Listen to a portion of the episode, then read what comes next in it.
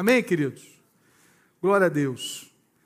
Irmãos, eu fico muito feliz e muito quebrantado né, diante dessa mesa, pensarmos né, sobre aquilo que Jesus fez em nosso lugar. Eu queria que você tivesse essa expectativa no seu coração também.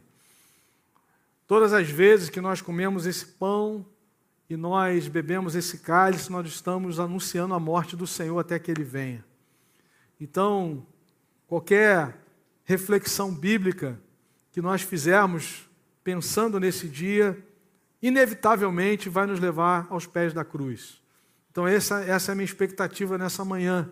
Nós vamos ler um texto lá do Antigo Testamento, nós vamos refletir numa história que aconteceu cerca de mil anos antes de Cristo, durante o reinado de Davi, mas pode ter certeza que ela vai nos, nos trazer para essa mesa nessa manhã, em nome de Jesus. Amém?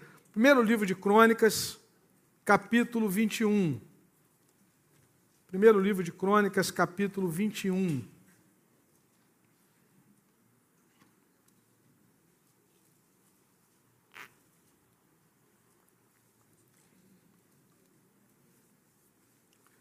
Esse é um dos momentos em que Davi cai num profundo arrependimento.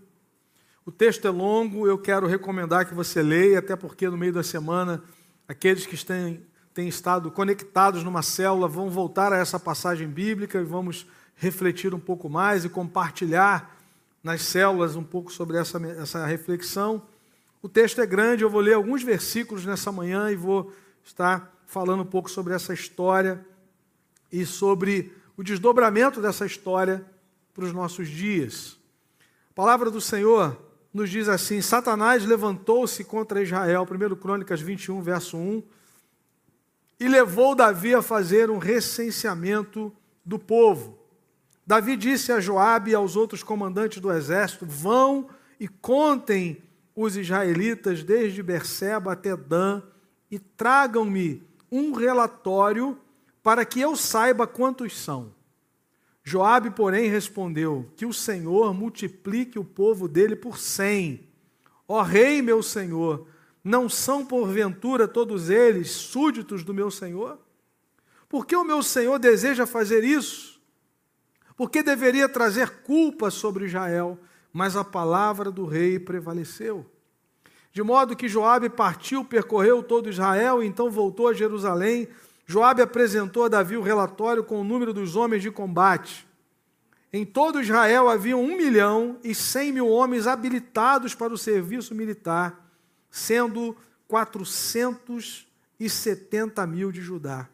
Mas Joabe não incluiu as tribos de Levi e de Benjamim na contagem, pois a ordem do rei lhe parecera absurda.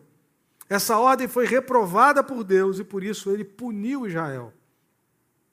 Então, Davi disse a Deus: Pequei gravemente com o que fiz. Agora eu te imploro que perdoes o pecado do teu servo, porque cometi uma grande loucura. O Senhor disse a Gade, o vidente de Davi: Vai dizer a Davi: Assim diz o Senhor. Eu estou lhe dando três opções, escolha uma delas e eu a executarei contra você.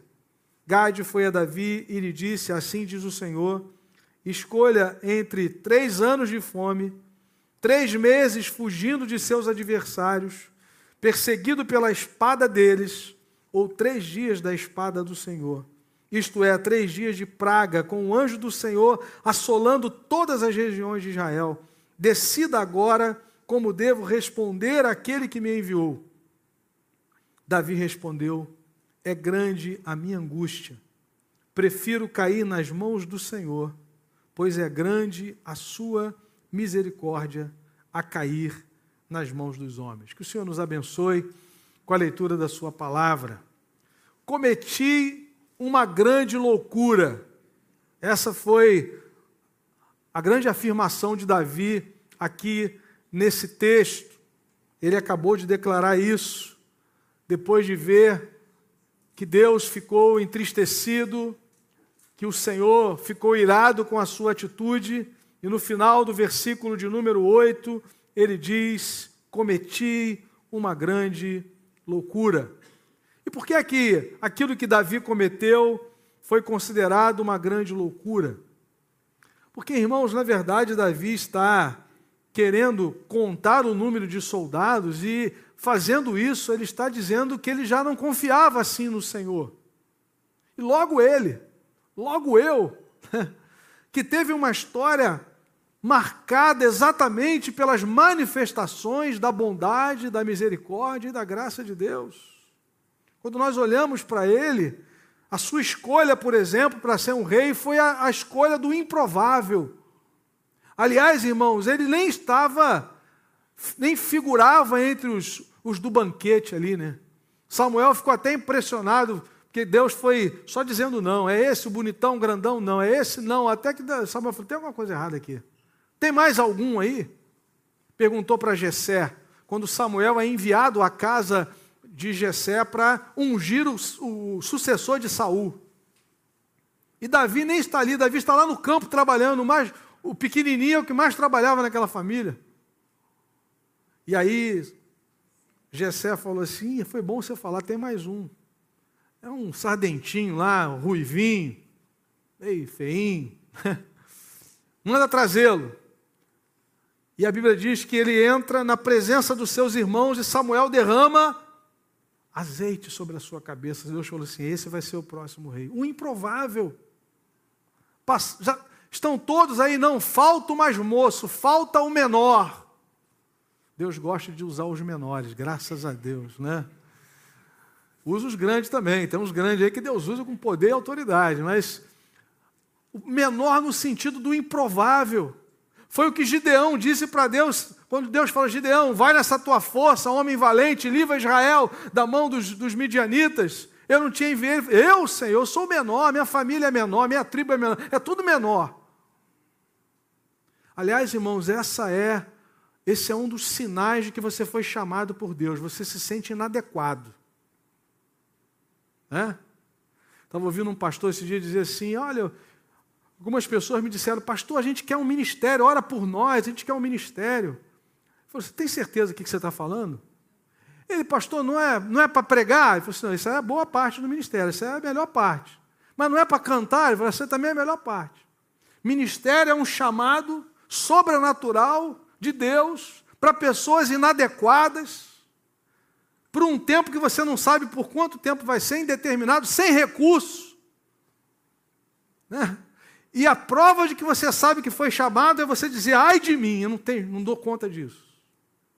Quando tem muito voluntariado, assim, o sujeito quer ir para a plataforma, quer, eu começo a desconfiar logo. Porque o negócio é quente, irmão. É batalha.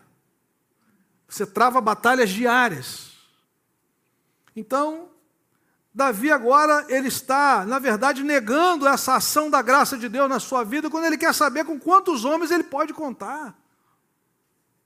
A sua vitória contra o gigante foi também mais uma demonstração da graça de Deus sobre o seu povo, da aliança de Deus. Na verdade, ele se enxergou assim, né? Porque, meu irmão, você imagina? Vamos tentar fazer uma, um paralelo daquilo que aconteceu com Davi. Ele vai enfrentar o gigante. Primeira coisa que ele, se depara é com ah, o irmão mais velho. Ele foi repreendido pelo irmão mais velho. O irmão mais velho falou assim: você é um prepotente. Você está aqui de curioso. Você veio aqui só para saber o que está acontecendo. Então ele já toma a primeira do irmão mais velho. Depois ele vai falar com Saul. Saul foi informado: olha, tem um menino aí que está tá inflamado mesmo. Ninguém consegue parar ele. O irmão dele mais velho não conseguiu. Vê se você dá jeito. Davi falou assim: você não pode. Saul falou: você não tem, tem nem, não há condição porque você é jovem demais, você é muito moço, e ele é um valente desde a infância. Olha o tamanho dele, olha o seu. Imagina, você vai pregar, né? Alguém você é escalado para pregar domingo e durante a semana você vai ouvindo essas palavras. Até que o próprio Golias o amaldiçoa. Qual é a saída para tudo isso? É saber quem é você em Deus é saber quem é você no Senhor, que a sua posição espiritual agora é em Cristo, você está em Cristo. que você faz parte de um povo que foi comprado pelo sangue de Jesus, um povo que Deus tem uma aliança com ele, e essa aliança foi selada no sangue de Cristo. Essa é a sua identidade. O que nos define é a nossa identidade em Cristo. São duas palavras importantes no Novo Testamento que se repetem: em Cristo. Se alguém está em Cristo. Amém, querido? É assim que nós devemos nos enxergar, e foi assim que Davi se enxergou. Ele não ouviu o que o irmão dele mais velho falou, ele não deu trela para aquilo que Saul falou, ele nem escutou o que o gigante falou. Ele só disse o seguinte: Eu vou contra ti em nome do Senhor dos Exércitos, o Deus de Israel a quem você tem afrontado. Você é incircunciso. Era palavrão da época. Você é um maldito, você, você não tem aliança com Deus. Quem é você para afrontar o exército do Deus vivo? Nós temos uma aliança que Deus fez conosco. Por que Ele fez? Porque Ele quis fazer. Por que, que você é crente? Porque Jesus quis te escolher. Amém, querido? O vaso vai discutir com o olheiro agora? Ele é Deus. Aprove a Ele nos escolher em Cristo pela Sua graça. Os livramentos de, que Davi recebeu na sua vida foram demonstração do cuidado de Deus. A Bíblia diz que ele, voltando de uma batalha um dia, felizes, porque nas batalhas antigas, né, naquela, naqueles impérios, naqueles reinados antigos, quando um povo vencia o outro, eles vinham trazendo os despojos. E as pessoas iam celebrando, aplaudindo. E aí Davi vem entrando e Saul vem entrando, e aí umas irmãs começam a cantar. Aquelas irmãs não vigiaram, né? As irmãs disseram assim: Saul feriu milhares. E aí Saul ficou todo vaidoso, ele já era vaidoso. Né? Ah, o problema foi a segunda estrofe do hino. Davi feriu dez milhares. Irmão, você está de brincadeira comigo. Né?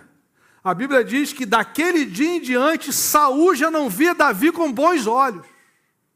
E começou a persegui-lo, e começou a persegui-lo, mas a Bíblia diz que Deus não entregou nas mãos de Saul. Agora esse homem quer saber com quantos homens ele pode sair para a batalha. Fala com Joabe, Joabe tenta chamá-lo à atenção, tenta trazê-lo à reflexão, mas é, ele está impenetrável ao conselho. O versículo 3 diz: Joabe respondeu que o Senhor multiplique o povo dele por cem. Depois ele diz no final: Por que o meu Senhor deseja fazer isso? Por que deveria trazer culpa sobre Israel? Mas a palavra do rei prevaleceu. São aqueles momentos, irmãos, que nós descuidamos do nosso coração. O verdadeiro discípulo de Jesus, ele se alegra ao contemplar a criação ele se alegra ao olhar para a obra de Cristo, mas ele desconfia do seu coração. Isso precisa ser uma característica nossa, desconfiar sempre do nosso coração, porque lamentavelmente nós trouxemos lá do Éden, nós herdamos dos, dos nossos pais uma natureza corrompida, que tenta sempre nos convencer de que nós podemos viver bem sem nos sujeitarmos a Deus. Vocês podem ser iguais a Deus. Você pode, Davi, caminhar bem, eh, tendo tecnologia, tendo um exército grande. Aí ele cai em si. E a palavra do Senhor diz assim: que ele declara: Eu cometi uma grande loucura. Mas isso ofende o coração de Deus. E eu queria então, nessa manhã, pensar sobre que lições importantes nós aprendemos nesse texto sobre o pecado o pecado de rejeitar o governo de Deus, o pecado de querer contar com a força humana, com o braço mortal, e abrirmos mão dessa graça que cuida, desse, da misericórdia que nos guarda diariamente. Primeira verdade que nós aprendemos é que o pecado traz consequências terríveis. Vejam aí, irmãos, a partir do versículo 9. O próprio Davi vai declarar que ele está experimentando grande angústia. Porque quando ele peca, ele reconhece que, que foi é, que cometeu grande loucura, Deus envia um profeta. Os profetas, quando entravam em ação no Antigo Testamento, eram, eram um suplício. Né? Alguns não tinham nem nome. Esse aqui ainda tem um nome, mas às vezes a Bíblia diz assim: Eis que vem um homem de Deus, prepara o lombo. Né? Tanto é que quando Samuel chegava em determinados lugares, as pessoas, que não era época de festa, não era lua nova, não era sábado, as pessoas falavam assim, uma frase típica, né? É de paz a tua vinda. Né? De vez em quando eu brinco com alguns profetas que chegam aqui na igreja do pastor, é de paz a tua vinda, porque de vez em quando eles vêm com cada palavra para arrebentar com tudo. Né? Essa era uma pergunta típica que se fazia um profeta: é de paz a tua vinda? Ainda mais quando não era sábado, não era lua nova, não era dia da, da, do, da redenção, da remissão, né? o dia do perdão. E aqui é a mesma coisa. Acabou de cometer loucura, Deus já manda um profeta.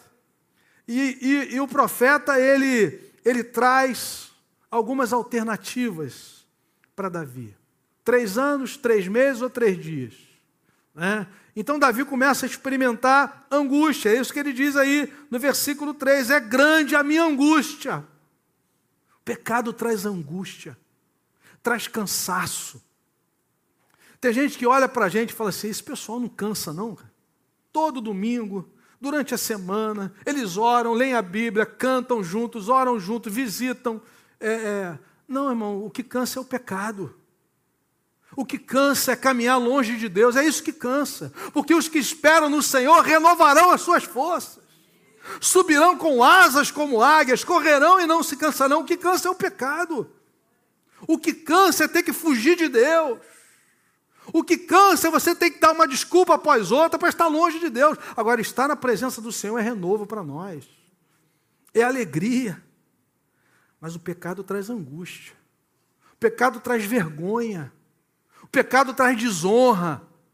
É isso que cansa, é isso que angustia. E Davi está dizendo: estou em grande angústia, porque eu abri mão de algo que eu nunca poderia abrir mão de saber que Deus é quem guerreia por nós. Independente do número de soldados, independente do tamanho do adversário, é Deus quem guerreia por nós, porque Ele fez uma aliança conosco. A diferença, irmãos, do povo de Deus para aqueles que não pertencem é exatamente uma aliança. Israel um dia falou assim: a gente quer ser igual aos outros povos aqui. É impossível. Não tem como. A gente quer ter rei, a gente quer pagar imposto para eles, né? Porque quando Samuel disse para Deus, Senhor, eles rejeitaram aí, me rejeitaram. Não, rejeitaram você não, rejeitaram a mim. Mas diz para eles que as implicações. Vai aumentar agora o encargo, hein? Vai piorar o negócio. Vocês vão ter que pagar imposto, os filhos de vocês vão trabalhar para o rei. Não, não, a gente quer. A gente quer. Por quê? Não porque todo mundo tem. As nações têm, mas nós não somos como todo mundo, como dizia sua mãe. Deus fez uma aliança, Deus chama Abraão e fala: Abraão, a partir de você eu vou construir, levantar uma grande nação, e através de um descendente seu eu vou abençoar todas as famílias da terra. Como é que esse povo pode ser um povo igual a todos? Não pode. E a igreja? Nova aliança no meu sangue.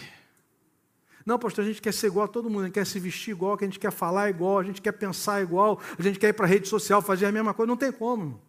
A sua natureza é diferente, você nasceu de novo. Você foi selado no Espírito Santo, o seu propósito de vida agora é para a glória de Deus. Nós não vivemos mais para nós, mas nós vivemos para a glória de Deus. Quando você quer abrir mão dessa identidade, você está perdendo tudo. Então, querido, o pecado ele traz essas consequências terríveis. Davi diz: Eu estou em grande angústia. 70 mil pessoas foram mortas. 70 mil. Por um ato de loucura, diz a palavra de Deus. O Senhor enviou uma praga, verso 14: 70 mil homens morreram. E a coisa estava tão desenfreada, irmãos, que vem um anjo com uma espada, um anjo só para destruir Jerusalém. Diz o verso 15. A coisa estava desenfreada. Por causa de uma inconsequência de Davi. O pecado ele traz, ele cobra um preço mais caro do que você imaginava que ia pagar. Você acha que Acã achava, pensava queria pagar um preço maior do que esconder aquelas coisas amaldiçoadas debaixo da sua, da sua tenda.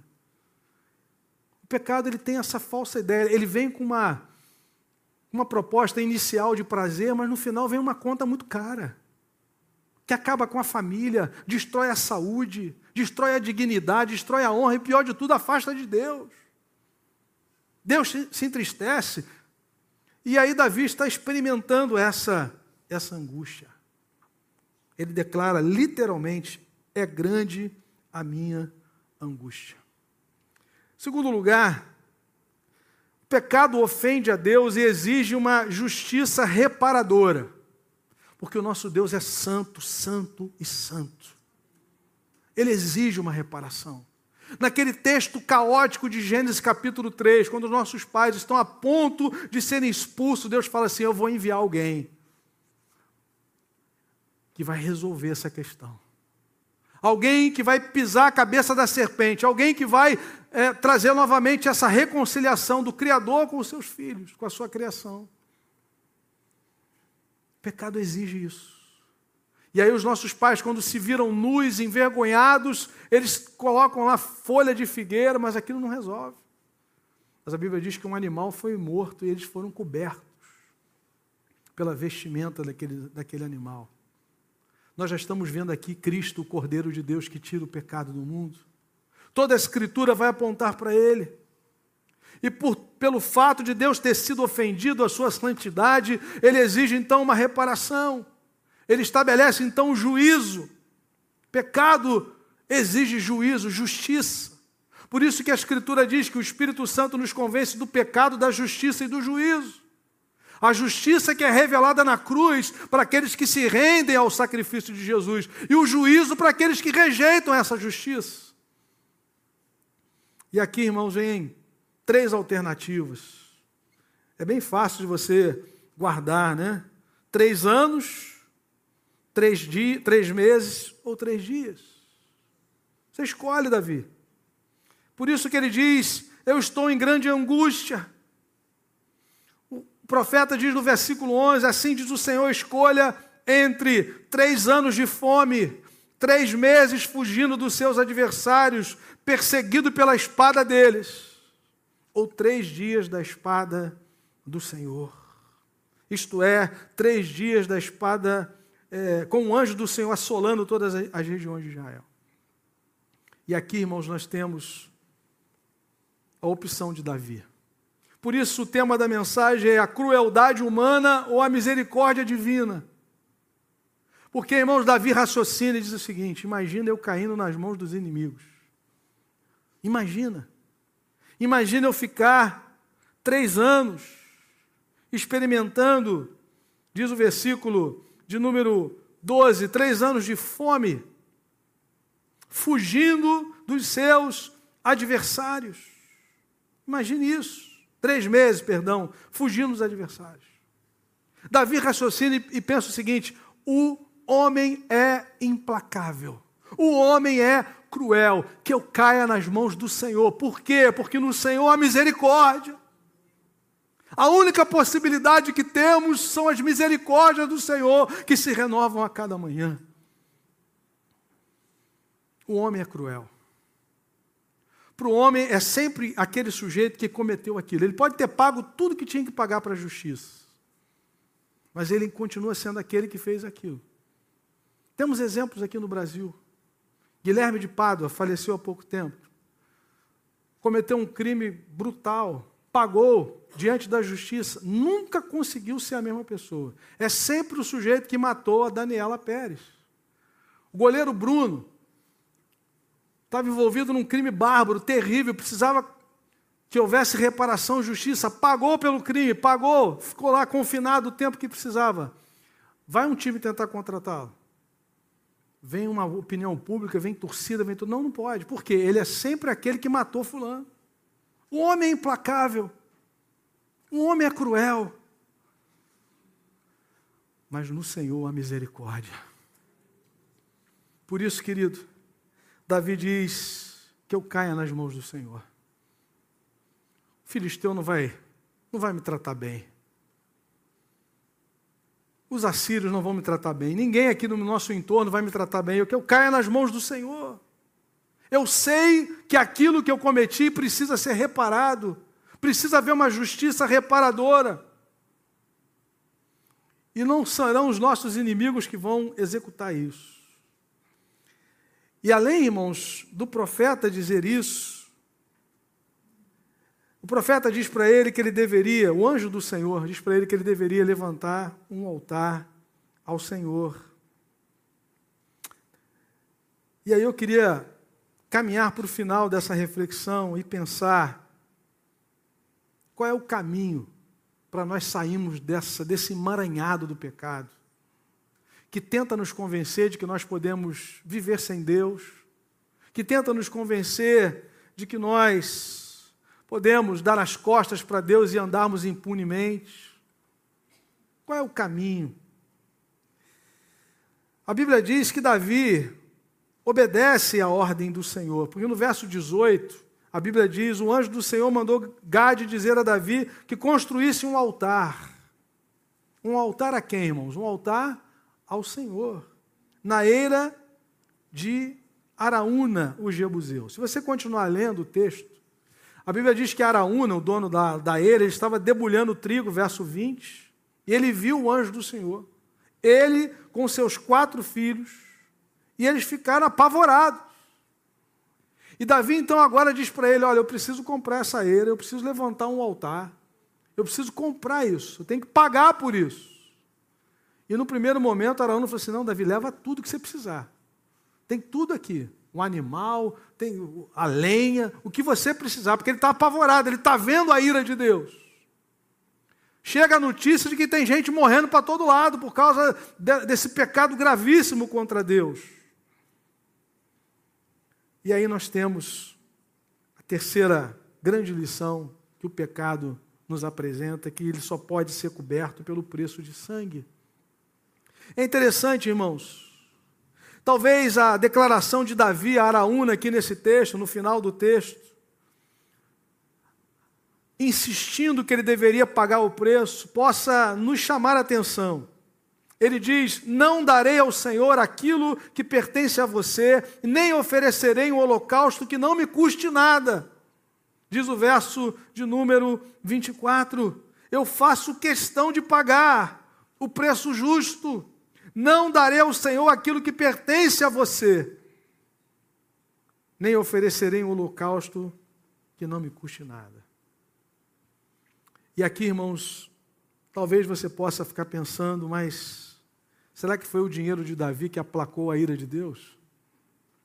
Será que foi o preço que Davi pagou? E o texto vai nos mostrar aí quanto é que ele pagou, versículo 25, Davi pagou a Araúna 7 quilos e 200 gramas de ouro pelo terreno. Mas o texto não para aqui. O texto diz que ele edificou um altar ao Senhor e ofereceu holocaustos e sacrifício. Amém, querido? Essa história nos conduz a Cristo. Porque nós não podemos pagar a dívida. Não foi o dinheiro de Davi que fez com que a ira de Deus saísse, mas um altar que foi levantado ao Senhor, um sangue que foi derramado de um animal perfeito, para que aquela ira fosse afastada daquela nação. Jerusalém foi poupada, diz a palavra do Senhor. E curiosamente, naquele lugar foi levantado o templo ao Senhor. Como Deus, depois que a sua justiça é satisfeita, que a sua santidade é vindicada, como a sua misericórdia se manifesta. Mas um preço foi pago, um animal foi morto. E eu queria então caminhar para as aplicações nessa manhã e afirmar na presença de Deus, na presença dos homens, na presença dos demônios, que somente o sangue de Cristo é capaz de nos salvar totalmente e nos dar acesso a Deus. Somente o sangue de Cristo. Não foi aquele ouro todo que Davi pagou, mas foi o sangue de um animal que foi vertido apontando para a cruz do Calvário. Ah, irmãos, como o nosso coração é enganoso. Como nós achamos que nós podemos pagar a dívida. Eu já conversei com pessoas em vários lugares, achando, essas pessoas achando que elas dão conta, Uma vez eu preguei o evangelho para um jovem, e eu, quando eu falei para ele, você não tem como pagar a sua dívida. Ele falou assim: tenho. Sou um cara bom. Sou um bom filho, sou um bom trabalhador, sou honesto. Eu não preciso de que alguém pague. Ele jogou o evangelho fora. A centralidade do evangelho. Irmãos, a nossa dívida não pode ser paga, nós somos pecadores. Toda a nossa constituição humana foi afetada pelo pecado, as nossas afeições, a nossa vontade, o nosso desejo, os nossos sentimentos.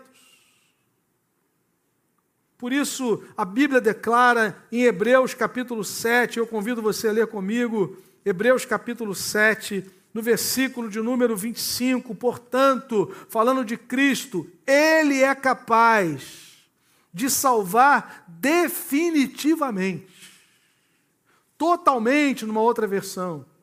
Aqueles que por meio dele aproximam-se de Deus, pois vive sempre para interceder por eles. Ele pode salvar definitivamente, somente ele pode fazer isso.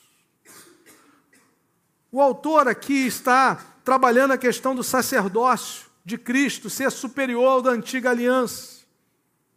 Se você ler a partir do versículo 11, você vai chegar a essa informação. Se fosse possível alcançar a perfeição por meio do sacerdócio levítico, visto que em sua vigência o povo recebeu a lei, por que haveria ainda necessidade de se levantar um outro sacerdote, segundo a ordem de Melquisedeque e não de Arão? Jesus não é da ordem de Arão. Nesse capítulo 7, quando Jesus é apresentado como sumo sacerdote, o autor diz assim: ele é da tribo de Judá. Os sacerdotes não vêm da tribo de Judá, portanto, o sacerdócio de Jesus não é o de Arão, que era limitado. Por que, que ele era limitado? Por uma série de razões, e o texto vai nos explicar por quê. Aqueles sacerdotes, eles eram substituídos constantemente por uma razão simples: eles morriam. Não é que eles não quisessem continuar trabalhando, eles não podiam trabalhar mais. Eles morriam. Mas Jesus é o sumo sacerdote que vive para sempre. Aqueles sumos sacerdotes, aqueles sacerdotes, quando eles iam oficiar, quando eles iam, antes deles oferecerem sacrifício, eles ofereciam por si mesmo. Eles ofereciam por si mesmo, porque eles eram pecadores, Jesus não precisava. E é isso que o autor está dizendo aqui, nesse capítulo de número 7. Vejam, versículo 12: certo é que quando há mudança de sacerdócio é necessário que haja mudança de lei. Ora, aquele de quem se dizem essas coisas pertenciam a outra tribo, está falando de Jesus, da qual ninguém jamais havia servido diante do altar, pois é bem conhecido que o nosso Senhor descende de Judá da tribo da qual Moisés nada fala quanto a sacerdócio. O que acabamos de dizer fica ainda mais claro quando aparece outro sacerdote semelhante a Melquisedeque. Alguém que se tornou sacerdote, não por, por regras relativas à linhagem, mas segundo o poder de uma vida indestrutível. Aleluia! Porquanto sobre ele é afirmado: Tu és sacerdote para sempre segundo a ordem de Melquisedeque. Salmo 110, verso 4. Jesus é sacerdote para sempre, segundo a ordem de Melquisedeque. Lembram lá de Melquisedeque? Antes, do, antes da lei de Moisés, Moisés nem sonhava em estar vivo. Antes dos, dos levitas, antes do sacerdócio ser estabelecido, Abraão vem de uma vitória contra aqueles reis, libertando é, seu sobrinho. E antes do rei de Sodoma se apresentar a Abraão, vem Melquisedeque. Sabe o que ele trouxe para Abraão? Pão e vinho. Amém, irmão? Pão e vinho. E Abraão entrega o dízimo de tudo para ele. O dízimo é anterior à lei. Tem gente que fala assim, eu não dou dízimo, não, porque dízimo é da lei. Não, é antes da lei. A Bíblia diz que descendente de Adão, chamado Enos, a partir dali se passou a invocar o nome do Senhor. Louvado seja Deus. a história de primícias, a necessidade de um sacrifício já foi sendo estabelecida de geração após geração. Jesus é o sacerdote perfeito e a oferta perfeita. Um sacrifício perfeito, um sacrifício único. Por isso, a, o sacerdócio de Jesus é superior à antiga aliança. O seu sacrifício é final e definitivo. Hebreus capítulo 9, versículos 27 e 28, a palavra do Senhor nos diz: da mesma forma como o homem está destinado a morrer uma só vez e depois disso enfrentar o juízo, assim também Cristo foi oferecido em sacrifício uma única vez para tirar os pecados de muitos. E aparecerá segunda vez, louvado seja o nome do Senhor. Não para tirar o pecado, mas para trazer salvação aos que o aguardam. Amém? Só o sangue de Cristo é capaz de nos salvar totalmente, de aplacar a ira de Deus. Segundo lugar, a ira de Deus não pode ser afastada da nossa cabeça por um preço que nós mesmos possamos pagar. Davi diz: Eu não vou oferecer para Deus um sacrifício que não me custe nada, mas ele comprou foi a ira de Araúna. Ele não comprou afastamento da ira de Deus. Um animal precisou morrer para isso. Assim como lá no Egito, e assim como diariamente, diariamente, a, a carta aos Hebreus, a, a, o livro de Levítico tem um versículo chave: o fogo arderá continuamente no altar, todo dia, querido, todo dia. Até quando? Até a cruz do Calvário. Dali para cá, não é mais necessário. O preço foi pago pelo sangue de Jesus. O escrito de dívida que era contra nós, diz Paulo em Colossenses 2, de 13 a 15, Jesus pagou, rasgou, cancelou, triunfou sobre principados e potestades. Está à direita do Pai, intercedendo por nós. Louvado seja o nome do Senhor. Amém, querido? Sobre isso que vamos comer e beber daqui a pouco. Lembrando desse sacrifício único, perfeito, que pode nos libertar totalmente, nos salvar totalmente, nos dar acesso a Deus, um único meio. Nós, como cristãos, filhos de Deus, discípulos de Cristo, nós afirmamos a exclusividade de Cristo na obra da salvação. E a suficiência da obra de Cristo, somente Cristo. Não é Cristo e sal grosso, Cristo e peregrinação para Israel, trazendo água do Jordão, Cristo e não sei o que, não, é só Cristo. Ele é suficiente, ele é perfeito. João 19, a escritura declara que os soldados romanos quebraram a perna de um daquele que estava à direita e à esquerda, isso não tem nada a ver com ideologia. Eram dois ladrões. Tem ladrão da direita e tem ladrão da esquerda. é, é verdade.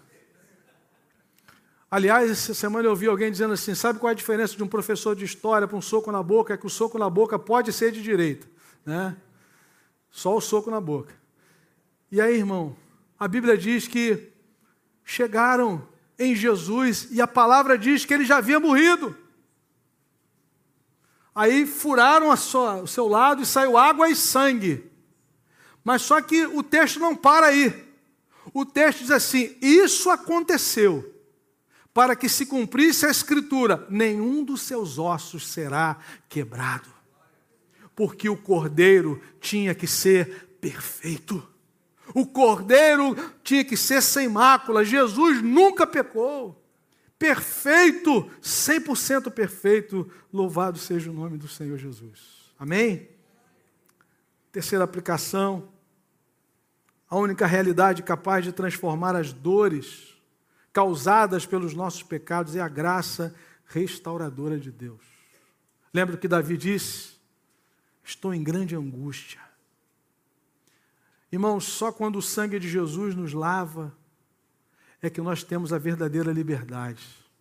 O pecado oprime. Traz uma ideia de liberdade falsa. Né? Você pode se deitar com quem você quiser. E aí você começa a vender a sua honra. O preço vai chegar. Aí vem a angústia, aí vem a dor de ser rejeitado, de ser usado e jogado fora. Mas a graça de Deus nos liberta disso, nos restaura. E diz o texto, irmãos, que naquele lugar foi levantado o templo de adoração ao Senhor. Naquele lugar em que a ira de Deus estava se manifestando, quando o sacrifício foi aceito por Deus, aquele lugar foi transformado num lugar de adoração, no lugar de celebração, no lugar de alegria. Se você olhar para o primeiro versículo, depois do texto que nós acabamos de ler, a palavra de Deus nos fala que exatamente ali foi levantado o templo do Senhor. Louvado seja o nome de Jesus.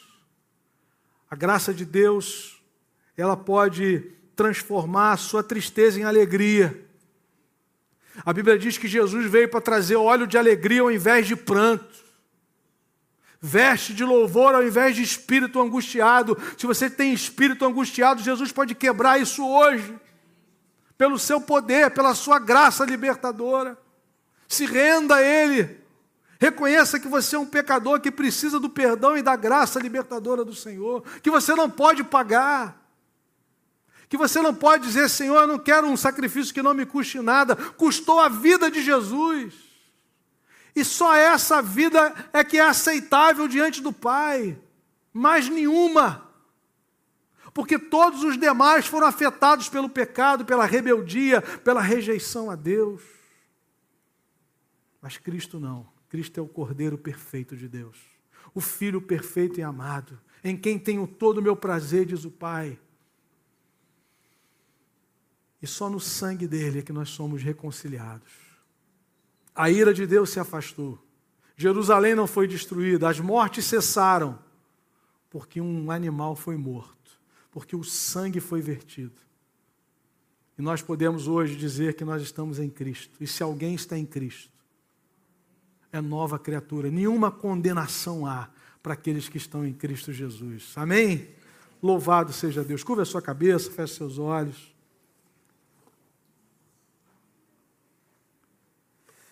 Essa história não é sobre Davi.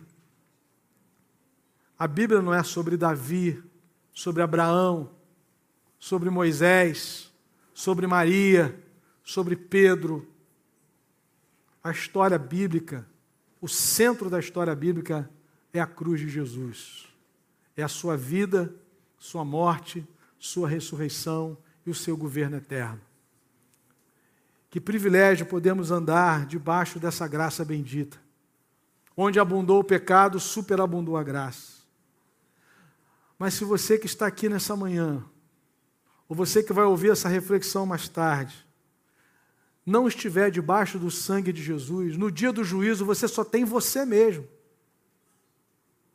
No dia que você for comparecer diante do tribunal de Deus, do trono de Deus, você só vai ter você. E eu quero afirmar contigo, é, a você, com toda a autoridade, que não é suficiente, não será suficiente. Se houvesse alguma outra possibilidade de salvação, Deus pouparia Jesus, o seu filho amado. Se tivesse algum atalho que você pudesse trilhar para chegar diante de Deus um dia e dizer: Senhor, eu mereço estar aí. Querido, Deus não pouparia, Deus pouparia o seu filho. Mas a Bíblia diz que Deus não poupou o seu filho, ele entregou por nós, graciosamente. E nos dá com ele todas as coisas. Tem provisão para o nosso dia a dia. O Deus que salva é, é aquele que cuida de nós na caminhada. Que diz: Eu estou com você todos os dias, até a consumação do século. Mas você precisa estar debaixo dessa aliança. Eu convido você nessa manhã a abrir o seu coração e dizer: Senhor Jesus eu te recebo pela fé como meu Salvador e Senhor.